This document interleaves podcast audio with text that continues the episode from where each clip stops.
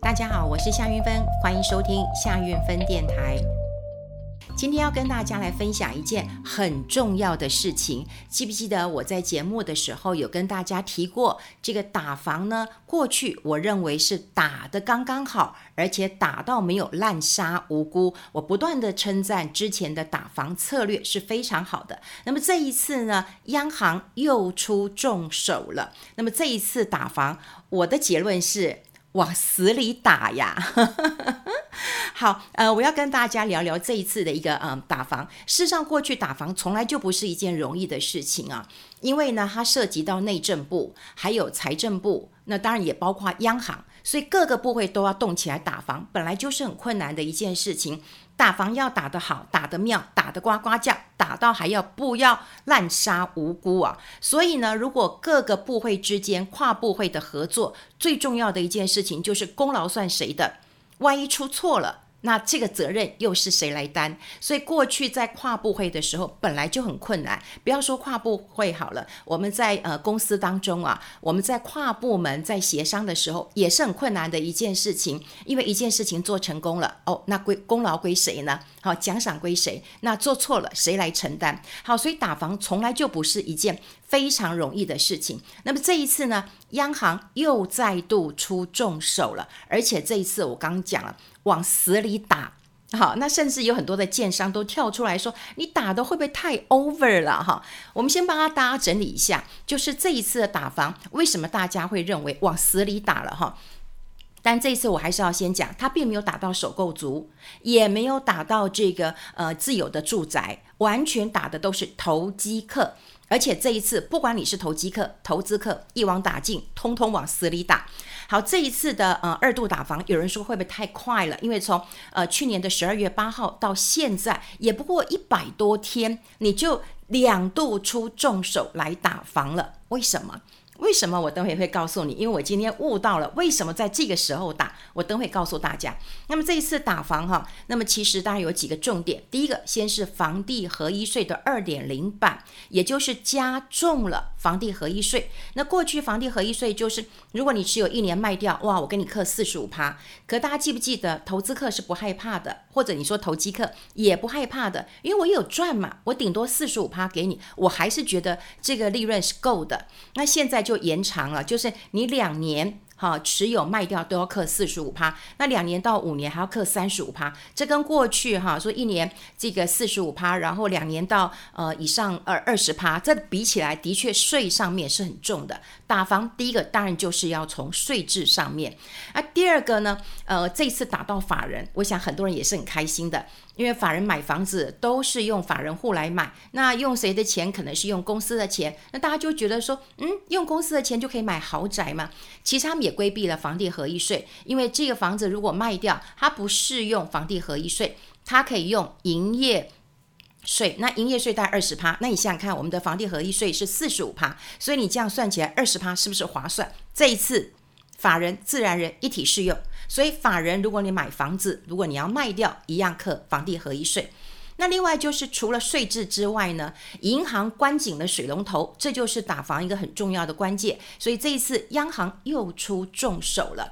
那央行做呃选择性的信用管制，事实上它有尝到一点点的呃苦头。在二零一一年它打房的时候呢，他就说哦，台北市或者是呃这个双北，他先把围堵起来。就资金就往外的县市扩散了，所以这一次呢，他也学聪明了，打蛇打七寸，打房当然就是把你的贷款成数往下降。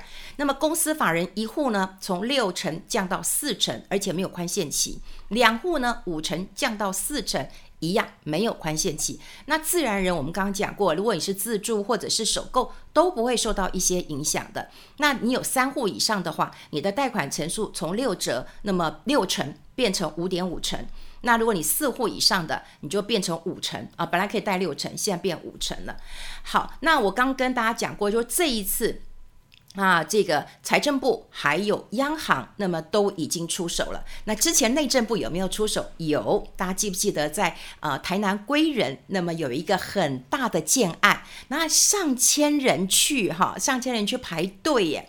那当然引起了当地呃的关切，说怎么这么多人呐、还要来排队买房子？真有这么回事吗？所以当地的呃政府主管机关都去了，连内政部都去稽查这件事情。后来有很多建商说：“哎呀，真是。”这个一粒这个老鼠屎了，坏了整锅粥啊！明明知知道政府在打房了，偏偏还来出这种呃这个销售奇招啊，所以害到自己了。好，现在看起来的确各个部会都动起来了。那打房到底呃打到谁呢？我们刚讲过了，往死里打了。那么这一次受伤最惨重的是谁？我讲万箭穿心的是谁？就是。预售屋了，预售屋真的是万箭穿心了。好，第一个，当然我们刚刚讲了，红单的一个销售真的是太嚣张了，你都不会避嫌一下吗？你都不能够低调一点点嘛？你一定要行销做这么大嘛？现在红单交易啊，也适用房地合一税，也就是红单不能够转手。如果你转手一样，我要课你啊、房地合一税。所以过去我们讲说，哦，红单呃交易，我可能付五万，付十万，然后我可以把它转售出去，我可以赚多少钱？现在不可以了，因为有房地合一税，而且就管到你红单，也管到预售屋了。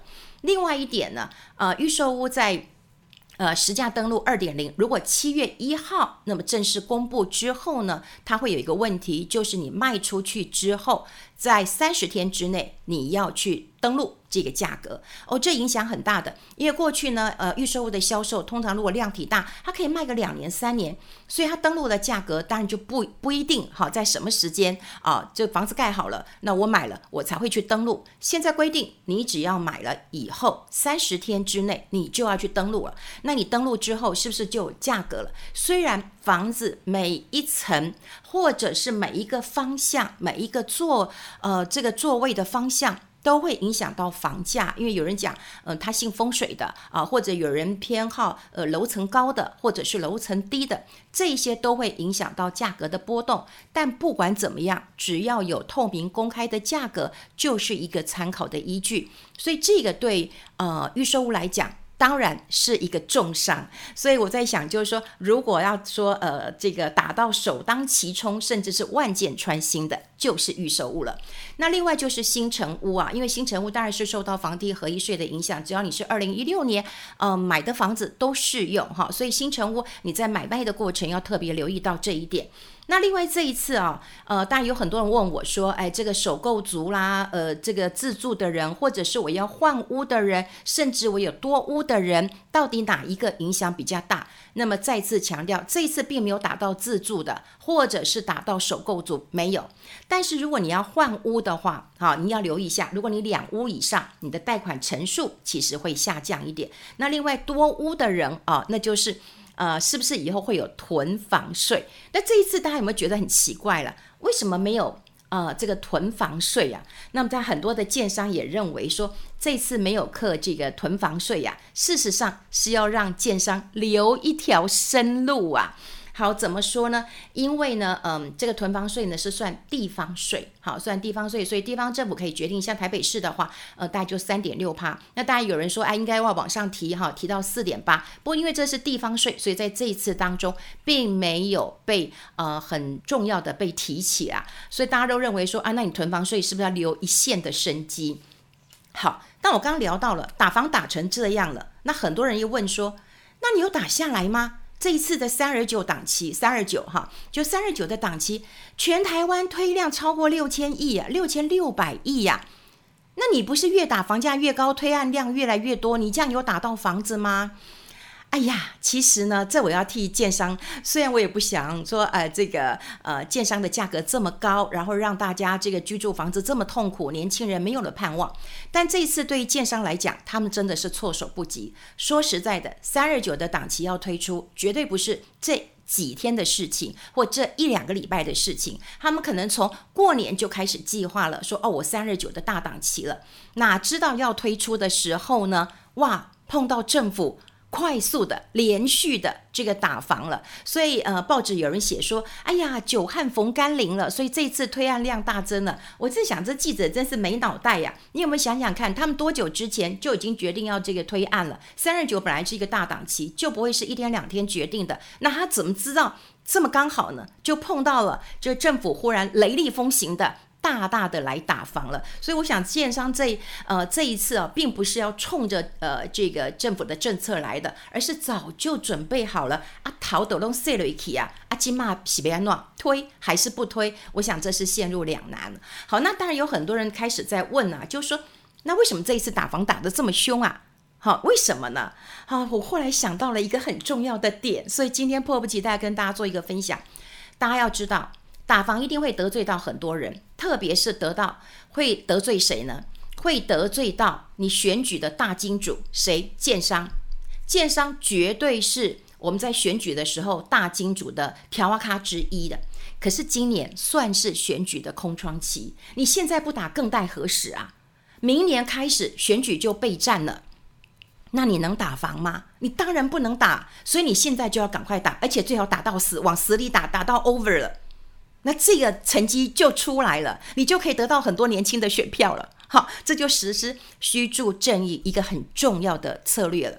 呃，其实。打房从来不是呃不是那么容易的一件事情，因为真的要看天时地利人和。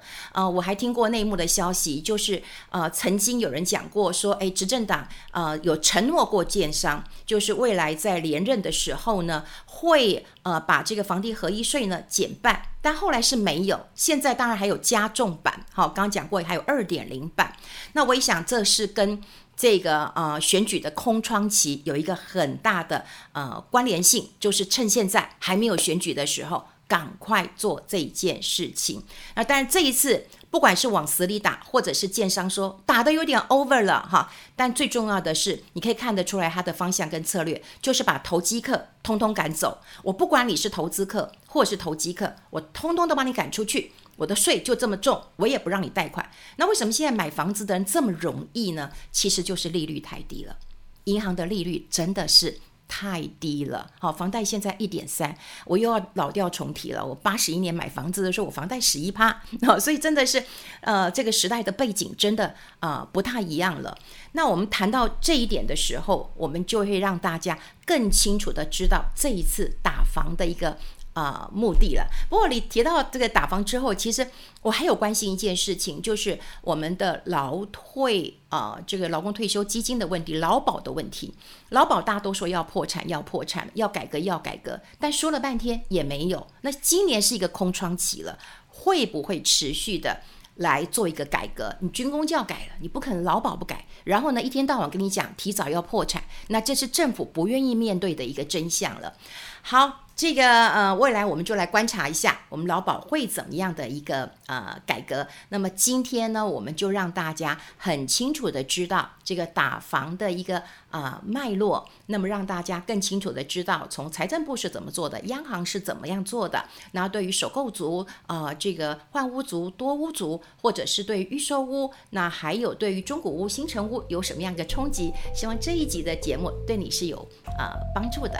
好，我们下次再见喽。拜拜。